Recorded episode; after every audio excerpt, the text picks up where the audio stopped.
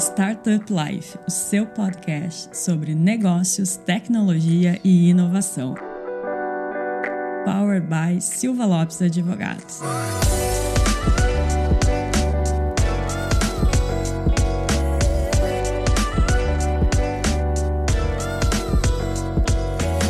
Fala pessoal, eu sou a Cristiane Serra e esse é o seu podcast Startup Life, começando mais um episódio diretamente aqui da Startup Summit. E agora vamos falar um pouco sobre comunicação no setor de tecnologia e inovação com o Rodrigo, que é o CEO da Dialeto. Rodrigo, seja muito bem-vindo. Cris, muito obrigado pelo convite, é um prazer estar aqui com vocês. Parabéns pela participação aí no evento. Startup Summit é um evento que a gente acompanha desde o início, então ter empresas como vocês acompanhando aqui, participando do evento e, e trazendo conteúdo bem relevante. Então, Fiquei super lisonjeado pelo convite e estou super à disposição aqui para falar um pouquinho mais sobre comunicação.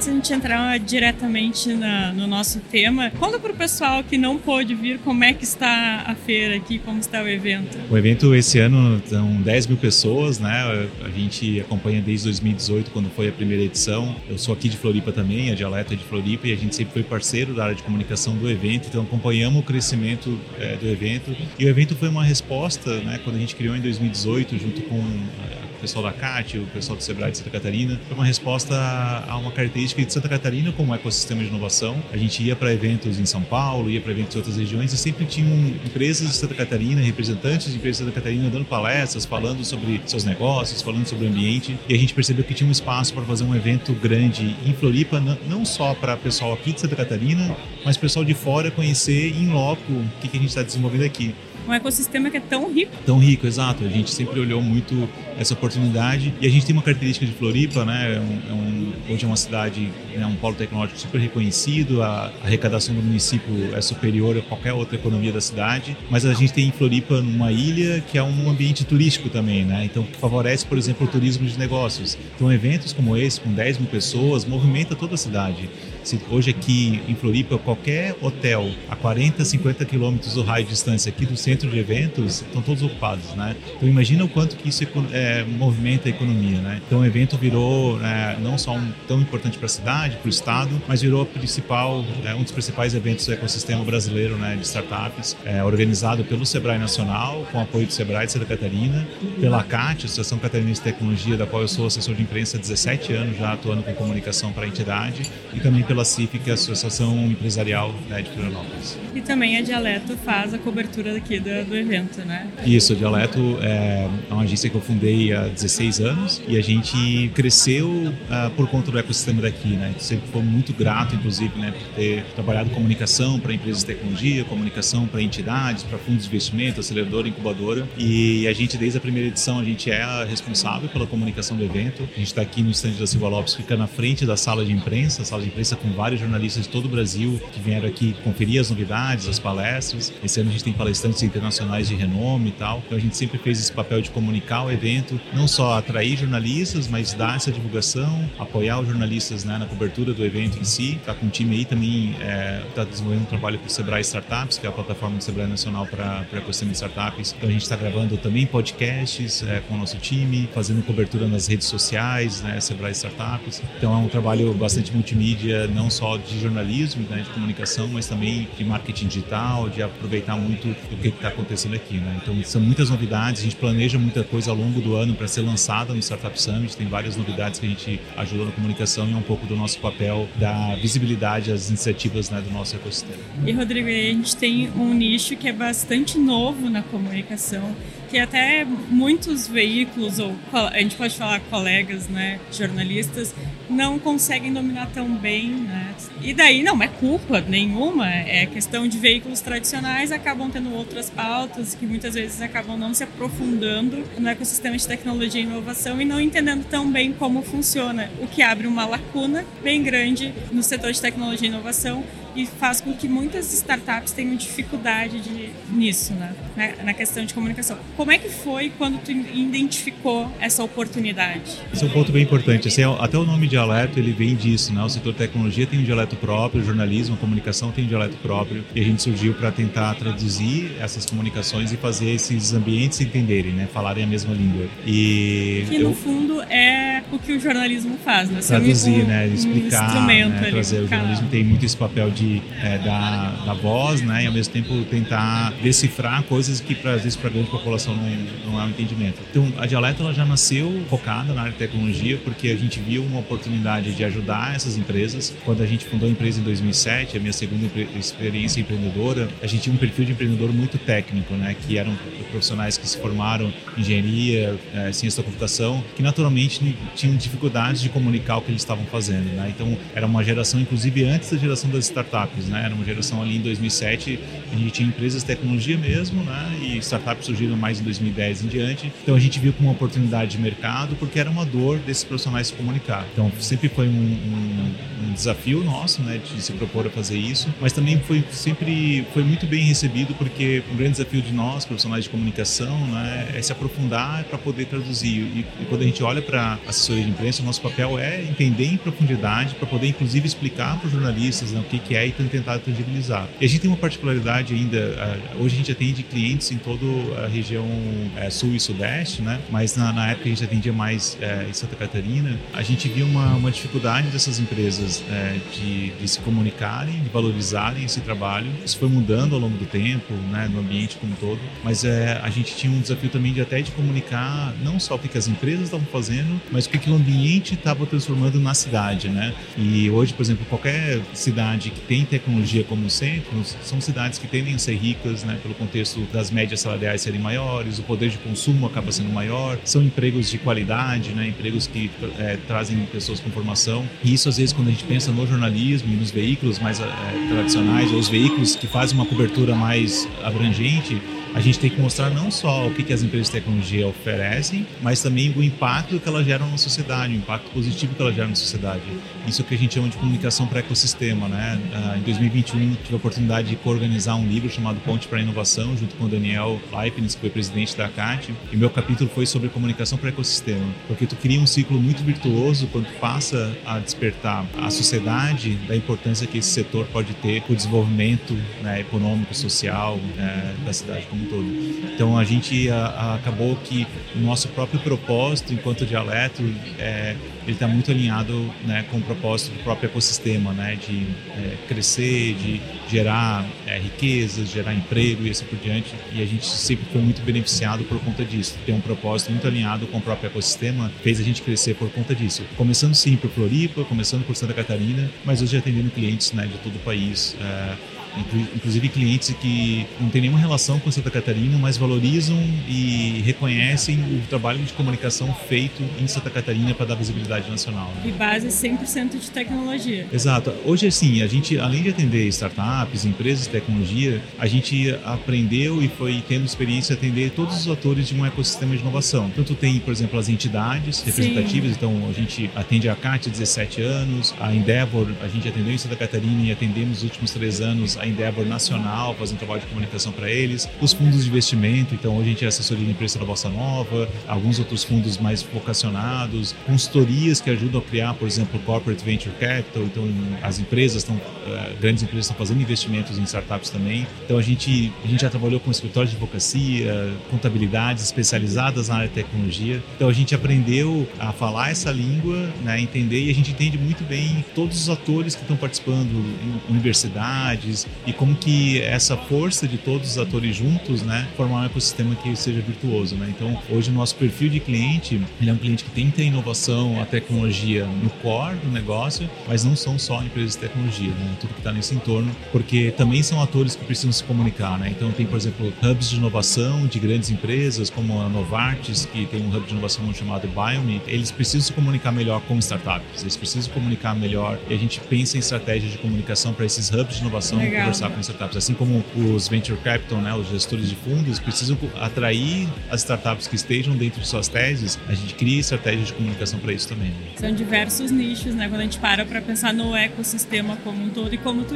mesmo falaste, uh, tem um impacto muito forte na comunidade em geral, nas, nas cidades, né? Sim.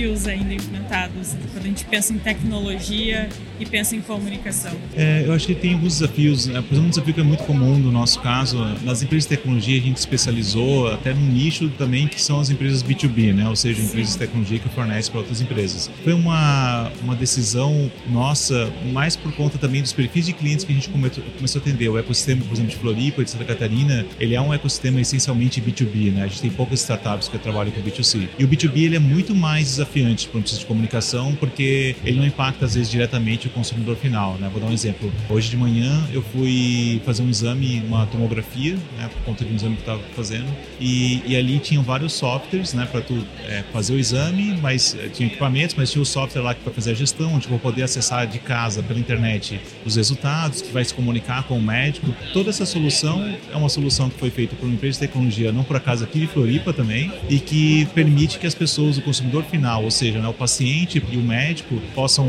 é, interagir e entender a informação lá. Então, esse é o nosso perfil de cliente, né? Empresas que são de software que fornecem para hospitais, para clínicas, é um perfil de cliente que a gente atende.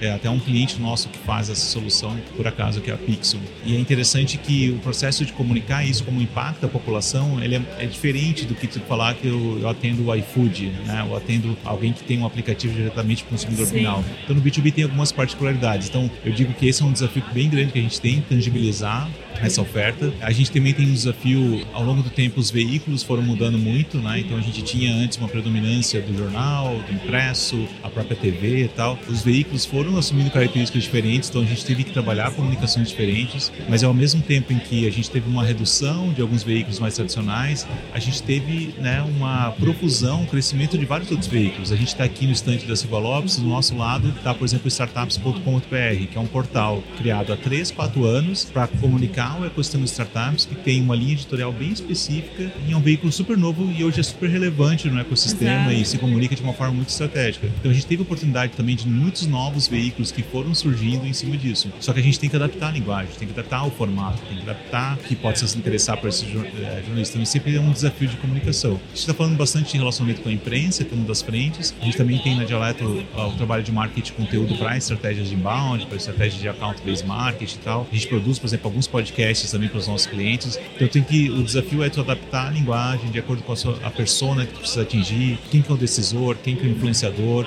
criar conteúdos e não tem fórmula, né? A gente tem que entender em profundidade cada cliente. E por fim, talvez o que eu colocaria também como desafios que nós profissionais de comunicação, né, cada vez estamos mais enfrentando, a gente tem toda uma revolução agora da inteligência artificial, na geração de conteúdo, que faz com que eh, os profissionais tenham que estar cada vez mais não só atualizados, mas entendendo o seu papel estratégico estratégico ingerir o processo de comunicação, porque nós vamos ter ferramentas que vão ser os nossos é, copilotos, né? Então, tipo, eu vou, eu entendendo o meu cliente, entendendo a estratégia, eu posso criar conteúdos a partir deles, mas um componente que nunca vai ser substituído é essa visão estratégica, né? De como que eu trabalho estrategicamente a comunicação do cliente, como que eu posso trabalhar uh, assim por diante. Então, é, vejo que é outro desafio e paradigma, eu diria para alguns profissionais é um paradigma, que tem gente que ainda está negando, né, o papel que a inteligência artificial vai tem ter nossa área assustada, Assustado. achando que o chat GPT vai tirar o lugar. Né? Ah, e aí não vai tirar o papel estratégico, mas vai sim tirar o trabalho mais operacional, né? Ou vai exigir dos profissionais um olhar muito mais atento né, a esse tipo de oportunidade. Então, só acho que são pontos de atenção e oportunidades também para profissionais se atualizarem. Nunca a informação teve tão acessível, é, nunca pôde trabalhar, entender melhor, então eu vejo que tão, são aspectos bem interessantes para a gente ficar atento e eu acredito que sejam desafios por conta disso. E dentro da inteligência artificial, acho que um dos desafios que vem para o futuro é uma tendência muito forte que é o áudio, né? E daí quando a gente está falando de áudio, a gente está falando ali da Alexa, da, da Siri, de como isso vai impactar a comunicação. E os próprios veículos de imprensa estão um pouco assustados com isso. Exato. Acho que tem várias oportunidades, muita coisa. Eu acho que a gente está só na, na superfície, cara. Tem muita coisa acontecendo. Eu comecei a usar algumas ferramentas nos últimos faz quase um ano que eu comecei a utilizar as primeiras ferramentas, até um pouquinho antes dessa onda do chat GPT, mas uma coisa que me impressionou em algumas ferramentas que eu testei dos Estados Unidos, até focadas para profissionais de, de, relações públicas, quando eu usei pela primeira vez há quase um ano, isso foi em, em julho do ano passado, eu achei muito a ferramenta muito básica, assim, ah, tipo, vai funcionar, não sei o que e tal. Daí começou a onda do chat GPT, eu fui para a mesma ferramenta que eu tinha assinado na época, eu vou olhar de novo, novamente essa, essa ferramenta. Em três meses a ferramenta tinha se aprimorado de tal forma e essa questão né, de como a IA generativa, todo o contexto de aprendizado, de contexto vai mudando, muda muito rápido. Então, assim, a gente tem que estar tá atualizado, tem que estar tá acompanhando.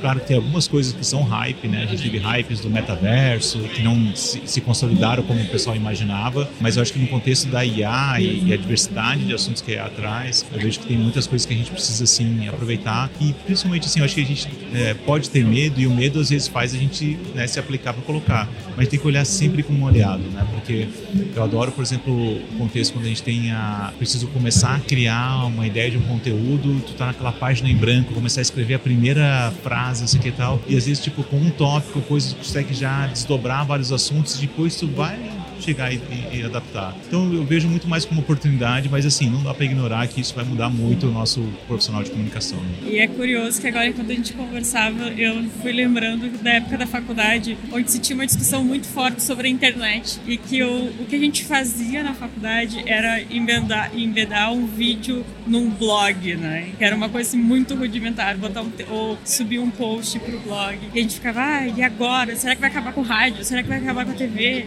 O que, que vai acontecer? é meio, é ferramenta, e hoje em dia ela tudo revolucionou se reinventa, tudo. Né? Se revolucionou tudo, né? Ah, então... Pega, por exemplo, a gente está aqui num podcast, né? Processo produtivo, né? De uma rádio e tal. Tem muitas coisas que são parecidas, a linguagem, Exato. o formato, a forma que tu tem que se expressar tal. A gente na faculdade a gente aprende muito essas técnicas e pensar que o rádio poderia morrer, o rádio está se reinventando. As próprias rádios mais tradicionais têm seus próprios podcasts, os colunistas viram, né, têm seus podcasts, pega um G1, por exemplo, que pega o podcast O Assunto, que é o podcast mais ouvido do Brasil, feito por colunistas que estão na TV falando e tal, e utilizam um tiro de canhão que é a Globo, por exemplo, para poder promovê-lo. Então acho que tem muita tem muito esse processo de reinventar e a internet teve muito esse papel de ressignificar alguns formatos de comunicação. E acho que uma coisa também que foi muito legal do ponto de vista de comunicação empresarial, institucional, foi que isso permitiu que a gente absorvesse esses formatos que eram mais formatos que estavam ligados aos grupos de mídia para que as empresas fossem sua própria mídia, né? Então, o Lopes tem seu próprio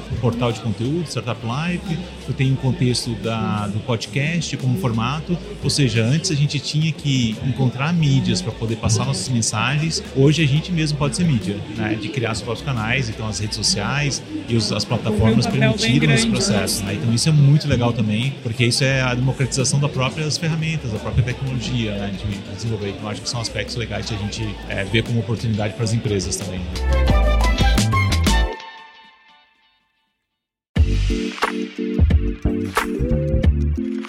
quais são os principais erros que as empresas de tecnologia cometem? Claro que o primeiro, com certeza, é achar que vai dar conta de fazer a comunicação sozinho, né? Sim. Aí eu gravo ali o meu Reels e deu. Mas quais outros? Eu acho assim que muitas vezes, né, no processo de comunicação, as empresas, vamos dizer assim, por vista de imprensa, né? A imprensa ela tem um aspecto editorial, né, como pode ser colocado, e às vezes as empresas querem divulgar mensagens muito comerciais, né? Sim. Utilizando, por exemplo, a mídia espontânea, a assessoria de imprensa. Então, quando é um assunto muito comercial, tu tem desafios de passar essa, essa comunicação. Então, isso é um erro bem comum de querer né, colocar e utilizando isso. Talvez um branded content faz mais sentido. Então, tem às vezes assim, tipo, mensagens que a pessoa quer passar, mas utilizam canais que não são os canais adequados. Isso é um erro bastante comum. Outra coisa que eu aprendi muito, né? A gente começou com uma assessoria de imprensa, mas eh, avançamos muito no mercado de inbound marketing, marketing de conteúdo, a estratégia e o desenho de personas para cada negócio, né? E esse esforço de desenhar personas, ou seja, desenhar aquela pessoa que é o decisor, o influenciador de uma tomada, né, por exemplo, de decisão para contratar um software, para comprar um produto e assim por diante, ter muito claro quem é essa pessoa faz com que a tua comunicação seja muito mais assertiva. Esse é um grande problema que às vezes tu faz um conteúdo que é extremamente técnico para o público que não é técnico. Sim. Ou um, tu quer atingir um, conteúdo não técnico, tu vai querer fazer um conteúdo que seja extremamente técnico e aquela, aquela pessoa não vai ter o conhecimento técnico necessário para isso. Então esse processo ainda é um erro porque tem muita gente que acha que uma mensagem é para todos os públicos que a pessoa tem e tu tem que adaptar o processo de comunicação de linguagem dependendo de cada público. Então, por exemplo, se eu estou fazendo um conteúdo que é diretamente para minha persona no meu blog, eu posso ser mais técnico se minha persona for mais técnica. Agora, se eu quero usar a imprensa para atingir essa pessoa, eu não posso ter o mesmo grau de técnico, o jornalista não vai ter esse mesmo nível de conhecimento. Então, a gente tem que adaptar um pouco o processo de comunicação. Então, esse é um processo bem básico, entender claramente seu público, quem é o decisor, quem é o influenciador, para poder fazer. E ainda é um erro bastante comum né, de colocar. Eu acho que talvez o terceiro grande erro que eu tenho assim é achar que precisa estar em, em todos os canais Exato, de comunicação. eu ia comentar esse agora. Esse também. é um erro bastante comum também. Então tu tem os hypes e às vezes tipo tu nem sabe se o teu público tá lá mesmo. Ah, eu vou criar um TikTok agora. Faz sentido o TikTok para algum perfil de público talvez mais corporativo? Faz, mas às vezes a pessoa acha que tem que estar em todas as redes, aí ainda usa a mesma comunicação em todas as redes e cada rede tem suas particularidades. Esse é um erro também bastante comum com relação ao formato. Né? Nós aqui dentro do próprio Silva Lopes a gente faz muito isso que, que tu falaste, né? A gente mapeia os nossos públicos-alvos, a gente entende onde eles estão, por exemplo. Um público são advogados, a gente trabalha muito diretamente com setores jurídicos de algumas empresas. Então, esse conteúdo vai lá para o blog, porque ele, pode, ele tem que ser mais denso, então ele não pode ser na rede social, ele tem que ser mais longo, então ele não tem nada a ver com eu botar ele lá no Instagram, por exemplo. Perfeito. Ou entrar no TikTok. Tem... Sim, sim. É, então, é, ter essa leitura, claro, da persona também passa, né? Não só pelos conteúdos que a pessoa tem interesse, mas também onde que a gente encontra essas pessoas, né? Onde que elas estão conectadas Exato. e quais são as oportunidades que eu tenho de me conectar diretamente com elas. Então, eu vejo vários pontos aí que são oportunidades quando pensado de uma forma mais estratégica. A gente ficou conversando sobre isso, eu lembrei também de um outro, uma outra experiência que eu tive como jornalista, onde o chefe falava, não, tem que estar em todas as redes. E eu me questionava, mas por quê? Por que, que a gente tem que estar no Twitter se o nosso público não está utilizando o Twitter? Claro, e às vezes assim, tu pode até criar a rede e tal para tentar entender esse universo, né? Mas tu vai priorizar essa rede se ela for fazer sentido para tua estratégia, né? De colocar. Então esse é um ponto também é, bem importante. Outra coisa até que é um pouco erro e é um desafio, a gente, a, a internet gerou muito uma oportunidade, né? De geração de demanda, geração de leads e a gente teve uma onda muito forte, né? De estratégia de growth, estratégia de geração de demanda e às vezes as, as, as empresas foram deixando de lado estratégias de, é, de branding mesmo, né? De Sim. reforço de marca e tal. E eu falo isso porque eu, a gente vive esses dois universos na Dialeto como prestador de serviço para empresas e a gente nunca teve um cenário tão claro, por exemplo, de que ah, marcas fortes, né? São marcas em que elas vão vender melhor, são marcas que vão converter melhor, que vão ter estratégia em cima disso. Então, as estratégias de branding, às vezes elas são negligenciadas pelas empresas, né? Então, quando o Silva Lopes cria o seu próprio portal de conteúdo, ela não está só querendo gerar leads, ela está querendo ser referência dentro do seu mercado. Isso é uma estratégia de branding, né? Então, acho que esse é um contexto em que vale muito a pena olhar, porque a gente vive num universo que tudo é metrificável, né? E tudo preciso gerar leads, preciso entender os leads que eu estou convertendo e assim por diante, mas às vezes não tem entendimento com posicionamento de marca, né? Claro, o que, que a empresa faz, por que, que ela existe, qual é o propósito dela, ela ajuda a criar conexões mais reais, né, com os seus públicos Sim. e ajuda a criar marcas em que elas têm um valor depois, né, para ser trabalhadas. Então esse é um contexto que é um desafio porque ainda o empreendedor às vezes está muito olhar, olhando para aquela questão do negócio, de novo, eu preciso vender, eu preciso vender, mas às vezes para vender tu tem que ter credibilidade no mercado, tem que construir reputação e assim por diante. Então branding não pode ser negligenciado nisso. Né? Um dos nossos grandes propósitos é o fomento ao próprio ecossistema, né? E a gente vê isso acontecer em loco e é muito bacana. Às vezes, quando a gente grava online, a gente entra na sala, os convidados já estão ali, já estão conversando, já estão fechando parceria, ou fazem parcerias depois, ou ainda alguém ouve e vai lá, opa, mas esse negócio tem fit, esse entrevistado tem fit com o meu negócio, eu vou, Legal. eu vou entrar em contato com ele. E quando a gente vê isso, é uma satisfação muito grande por estar ajudando o ecossistema. Ecossistema, mas é como tu disse, claro que também tem muito a questão de reforço do, da claro. marca. E tem que ter uma conexão, tem que ter um objetivo comercial, né? Ninguém está fazendo só conteúdo por ser conteúdo, é um conteúdo para ser atrativo, para colocar, mas é, se esse conteúdo consegue informar, educar, ao mesmo tempo que reforça a marca, ao mesmo tempo que gera oportunidade de negócio, é o melhor dos mundos. É o melhor dos mundos colocar, né? Então, eu acho que é, quando a gente pensa em empresas, né? Ninguém, a empresa não é criar um, um braço de mídia só pela ser uma mídia, né? É um braço de mídia com algum objetivo. Esse objetivo ele pode estar conectado e deve estar conectado com uma estratégia comercial, até porque tu tem uma, tu acaba tendo uma característica de ter mais claro qual o retorno desse investimento que esse,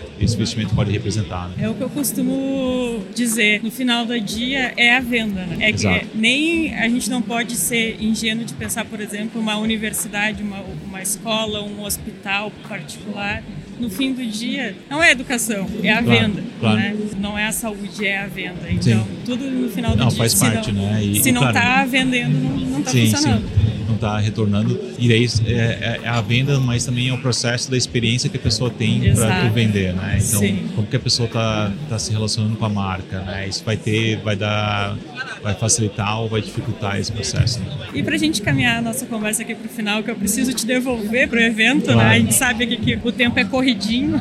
Quais são as tendências na comunicação? Cara, pergunta bem abrangente. Talvez a gente já falou algumas, né? Eu acho que a, a, esse olhar da inteligência artificial como um aliado do processo de comunicação, não tem como não colocar isso como um aspecto que vai mudar a nossa forma de fazer comunicação, então é uma tendência que está tá na crista aí, a gente precisa acompanhar, mas ao mesmo tempo que a gente tem que olhar e abraçar cada vez mais é entender o porquê que as coisas estão sendo feitas, né?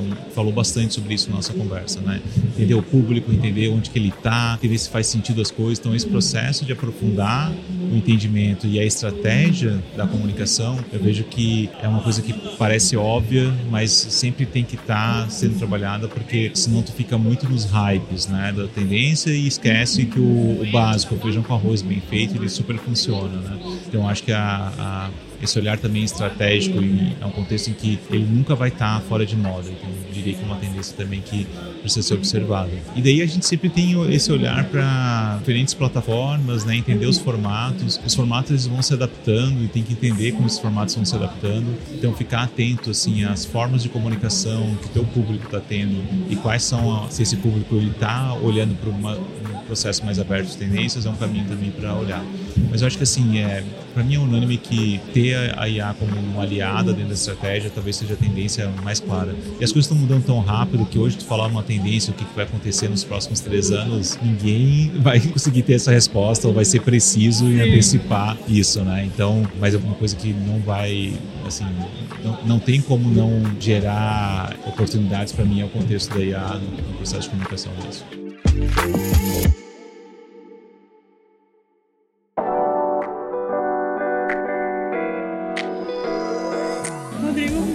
Obrigada pela tua participação. É muito satisfatório a gente trocar ideia por aqui. Com certeza o pessoal que está nos ouvindo teve muitos insights e agora a gente abre espaço para tu deixar a tua mensagem final e também para dizer como o pessoal faz para entrar em contato com a Dialeto. Legal, Cris. Muito obrigado novamente pelo convite. Foi um prazer estar aqui conversando contigo no evento Startup Summit, que é um evento que a gente acompanhou, cresceu e, e ver isso acontecendo é muito legal. A Dialeto pode ser acessada pelas nossas redes sociais, é Dialeto com dois T's, né? Eu também estou nas redes sociais é, no Instagram, no LinkedIn, arroba Lócio. Estou é, super à disposição para conectar, trocar dúvidas. Gosto muito do, dos assuntos relacionados à advocacia, aprendo bastante também com os profissionais de advocacia. Tenho vários amigos que participam e trocam muitas ideias. Mais recentemente eu tenho feito alguns investimentos anjos também e com advogados juntos, acompanhando os contratos. Então são, são experiências bem bacanas para trocar. Acho que o profissional de advocacia que está atualizado, que olha para a tecnologia como um diferencial, o profissional fica mais completo, né? Então é muito legal ver o movimento também de vocês. Estou super à disposição para manter conectado. Obrigada e aos nossos ouvintes, muito obrigada pela companhia em mais um episódio e até o próximo.